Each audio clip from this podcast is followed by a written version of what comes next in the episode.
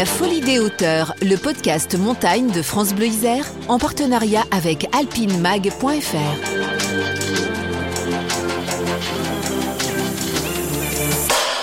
Aujourd'hui, une petite histoire du grand saut, ou comment une poignée de parachutistes d'un nouveau genre a conquis les principales parois des Alpes, mais à l'envers, en partant du sommet, pour rejoindre le plancher des vaches. On les appelle les base jumpers ou les paralpinistes. En France, un homme leur a montré la voie, il s'appelle Eric Beau.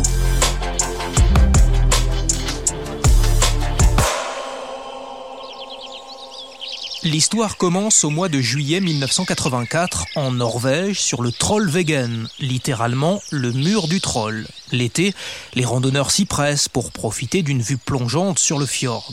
Les alpinistes aussi en ont fait leur terrain de jeu, car avec plus de 1000 mètres d'apic, la face nord du Trollveggen est l'une des parois les plus hautes d'Europe. Eric Beau est donc là au beau milieu de ce mur du troll. Il a 24 ans et suit des études de chirurgien dentiste. C'est aussi un alpiniste confirmé. D'ailleurs, ce jour-là, avec son compagnon de cordée, il tente d'ouvrir un nouvel itinéraire. Mais cette face nord se révèle diablement coriace. Le rocher est de mauvaise qualité et la paroi détrempée.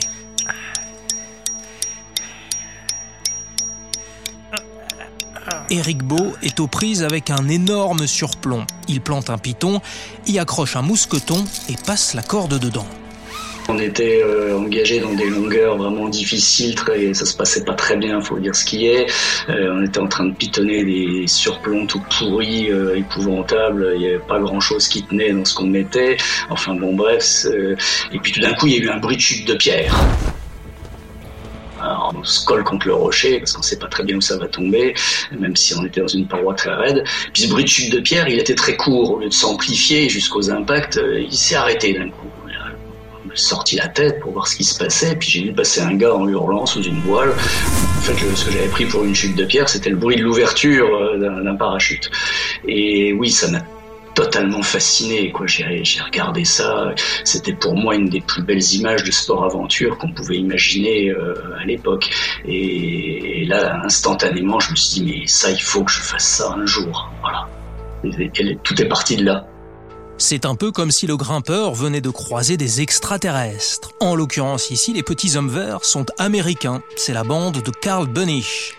Une équipe de parachutistes venus en Norvège pour battre un record du monde, celui du saut de falaise le plus long, le tout filmé par les caméras de la chaîne ABC. Carl Benish est un personnage charismatique qui fédère autour de lui un aréopage de parachutistes de l'extrême. En 1978, ils jettent leur dévolu sur la falaise d'El Capitan dans le parc du Yosemite, en Californie. El Capitan, c'est le temple de l'escalade aux États-Unis, un mur vertical de près d'un kilomètre de haut. À vrai dire, à cette époque, on avait déjà sauté d'une falaise. En 1965, l'Autrichien Felbermayer s'était lancé du Spigolo Giallo dans les Dolomites. Felbermayer se prénommait Eric, avec un H à la fin, exactement comme Eric Beau. Et comme lui, il était dentiste. La comparaison s'arrête ici puisque Felbermayer ne poursuivra pas dans la discipline qu'il venait pourtant d'inventer. Mais revenons à nos Américains. Au Yosemite, ils enchaînent les sauts et les excentricités que Carl Bunish filme avec sa caméra. On voit les parachutistes prendre leur élan perché sur des échasses, un bâton sauteur ou encore en skateboard. Hélas, les rangers californiens sont peu sensibles aux arts du cirque et les amendes s'accumulent. Toujours dans la plus stricte illégalité, il saute depuis une antenne de télévision haute de 300 mètres, puis depuis le sommet d'un immeuble en construction. On est en 1981 à Houston, au Texas. Ces joyeux trompe-la-mort viennent d'inventer une nouvelle pratique, le base jump. Base est un acronyme. Il signifie immeuble, antenne, pont et falaise. Le jeu consiste donc à sauter d'un point fixe et non plus d'un avion. Après avoir établi le record du saut le plus court, à peine 150 mètres de hauteur, Karl Benisch et sa tribu s'attaquent au record inverse, le saut le plus long. Ce sera la paroi du Trollvegen en 1984, plus de 1500 mètres de dénivelé entre le haut de la paroi et l'aire d'atterrissage. Une fois le record validé par le représentant du Guinness Book, les caméras de télévision repartent. Karl Benisch, lui, décide tout de même de remonter pour s'élancer encore une fois. Ce sera son dernier saut. Il meurt le 7 juillet. Carl Bonisch avait 43 ans.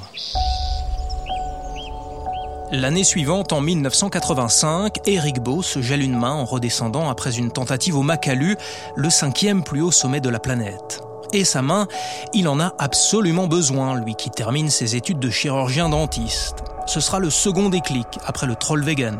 Et il décide donc de tourner la page de l'himalayisme pour faire comme les Américains, c'est-à-dire sauter d'une falaise. Mais on ne s'improvise pas base jumper du jour au lendemain. Et Beau n'est pas vraiment du genre suicidaire. Il veut faire les choses dans l'ordre.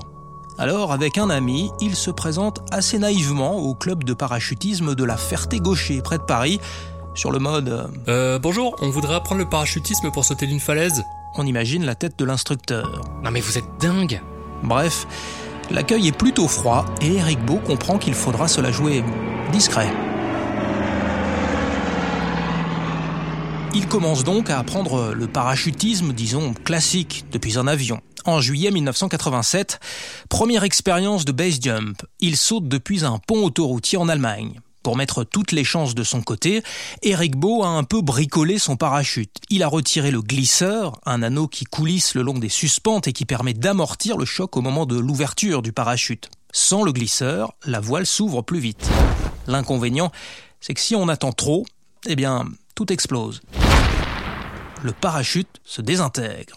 Heureusement, rien de tout ça ne se produit et une fois le test du pont validé, il saute depuis le haut du barrage de Mauvoisin dans le Valais suisse. À présent, le matériel est au point, le bonhomme aussi, Eric Beau peut maintenant tenter le grand saut dans l'inconnu.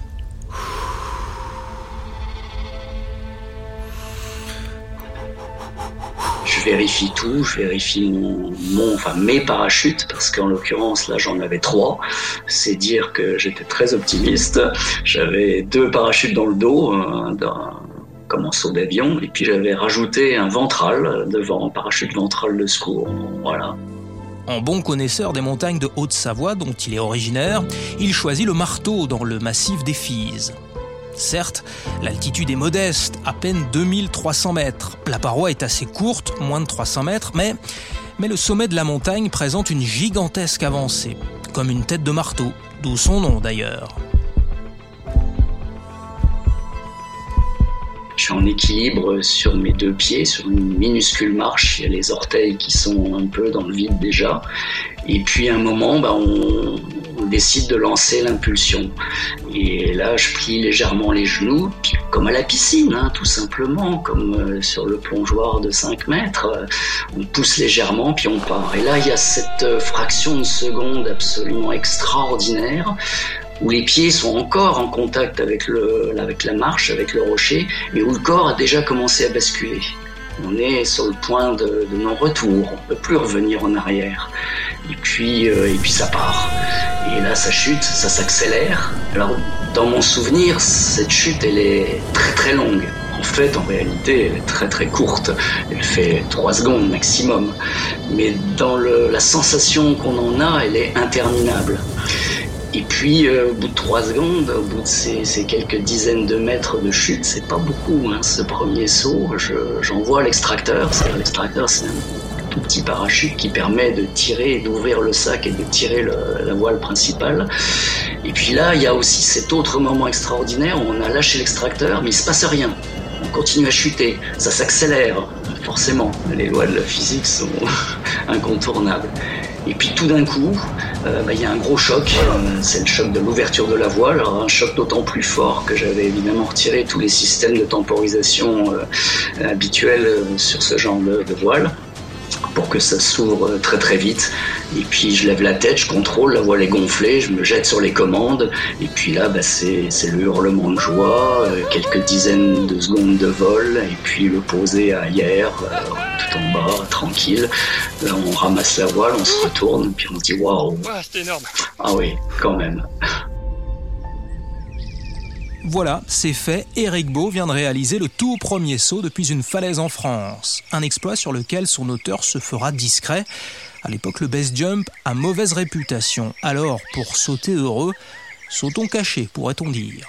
Pendant des années, il va écumer les falaises de Haute-Savoie, puis du Vercors, les gorges du Verdon et même jusqu'aux Dolomites en Italie au lieu de l'escalade acrobatique. Eric Beau saute de la Cima Grande, de la Civetta et de la Torre Trieste. Il s'essaie même au vol relatif, c'est-à-dire le saut à plusieurs en réalisant des figures, le tout bien sûr en sautant d'une falaise. Éric Beau ne tarde pas à inspirer d'autres alpinistes. Dès la fin de l'année 1989, quelques mois seulement après le saut du marteau, Jean-Marc Boivin, aussi à l'aise sur des skis qu'en escalade ou en deltaplane, s'élance de la face est du Grand Capucin à 3800 mètres d'altitude. Il disparaîtra quelques mois plus tard au Salto Angel. En 1991, Dominique Glaise, qui appartient au groupe militaire de haute montagne, s'élance d'une autre paroi mythique du massif du Mont Blanc, la face ouest des Drues. Mais à l'époque, la haute montagne pose un sérieux problème à ces nouveaux paralpinistes, car les massifs granitiques offrent finalement peu de parois assez hautes et assez verticales pour autoriser les sauts. A l'inverse, les parois calcaires de moyenne montagne présentent souvent d'énormes surplombs d'où il est plus facile de s'élancer. Mais l'arrivée de la wingsuit va complètement changer la donne. La wingsuit, c'est cette combinaison qui permet à l'homme de se transformer en chauve-souris et de voler, ou presque. Pour un mètre de chute, le parachutiste avance de deux, et donc il s'éloigne plus rapidement de la paroi. Ça lui permet aussi d'allonger le temps de vol, et donc le plaisir. L'arrivée de ce nouvel accessoire va considérablement étendre le champ des possibles, et les paralpinistes vont se lancer dans la conquête des plus beaux sommets des Alpes, mais à l'envers, dans le sens de la descente. Le grenoblois François Gouy est assez représentatif de cette génération très active au début des années 2010. Avec quelques amis, il va réaliser quantité de premières sur des sommets emblématiques, le Râteau et la Dibona dans les écrins, la face sud de la Dent du Géant et la face nord des Grandes Jorasses dans le massif du Mont Blanc. Je suis à un moment où il y a eu plein de planètes qui sont alignées, les wingsuits qui ont fait un sacré bond en avant en termes de finesse et de départ, les ordinateurs avec toute la cartographie numérique, les vues satellites, euh, les photos facilement trouvables sur Google qui permettaient de faire l'exploration à la maison et de quasiment à 90% d'être certain que ça saute sans avoir jamais mis les pieds là-bas. Et il n'y avait plus qu'à se baisser pour ramasser. Les sommets classiques, c'est-à-dire les voies normales, quoi. Si on veut dire, c'était le moment où effectivement, comme à l'alpiniste, ils ont fait tous les grands sommets par les voies les plus faciles.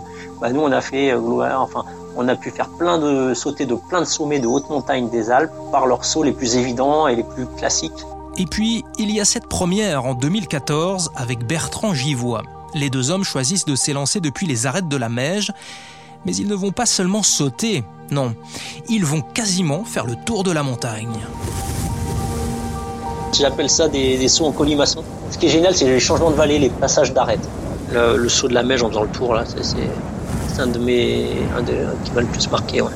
Face sud de la Meige, donc vers la Danzig-Mondi, et, là, on saute et on vole au-dessus du glacier carré, c'est-à-dire le long de la face de la Meige, et on passe la brèche de la Meige, et après on va voler vers la face nord, vers le, vers le Z, et on descend tous les glaciers et on va à la Grave.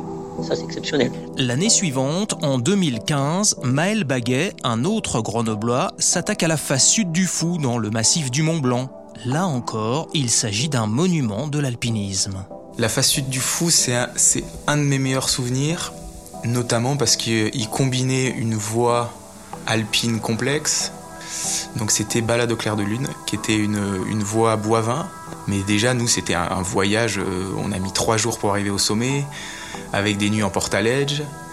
Pour permettre ça, il fallait que j'arrive en haut euh, sans être trop fatigué. Et en arrivant en haut, pas de vent, les conditions qu'il faut, euh, les amis qui sont là. Donc c'était une, conjonction des astres. Voilà. Et là, quand ça se passe comme ça, c'était incroyable. Ah, cette face sud du fou, Eric Beau en avait rêvé. Il n'a pas eu l'occasion de la faire, mais d'autres ont pris le relais. Depuis, le base jump a définitivement pris son envol, avec son cortège d'accidents aussi. Certains n'en sont pas revenus, d'autres ont remisé le parachute au placard. François Gouy et Maël Baguet ont arrêté, comme Eric Beau.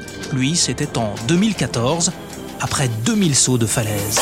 Des fois, je vois des sauts qui s'ouvrent. Je dis, oh là là, qu'est-ce que j'aurais aimé l'ouvrir, celui-là? Mais bon, on peut pas tout faire, c'est pas possible.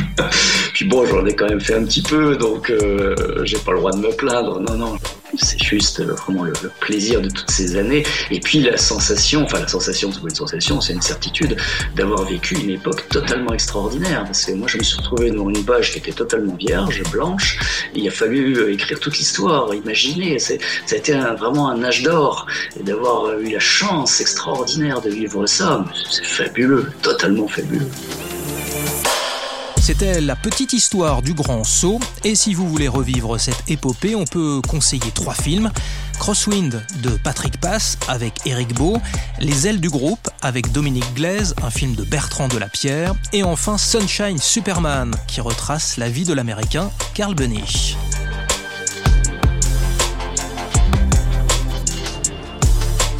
La Folie des hauteurs, le podcast montagne de France Bleu Isère, en partenariat avec alpinemag.fr. Une petite histoire du grand saut. Réalisation Simon Berthier. Récit Lionel Cariou. Merci à Éric Beau, François Gouy et Maël Baguet.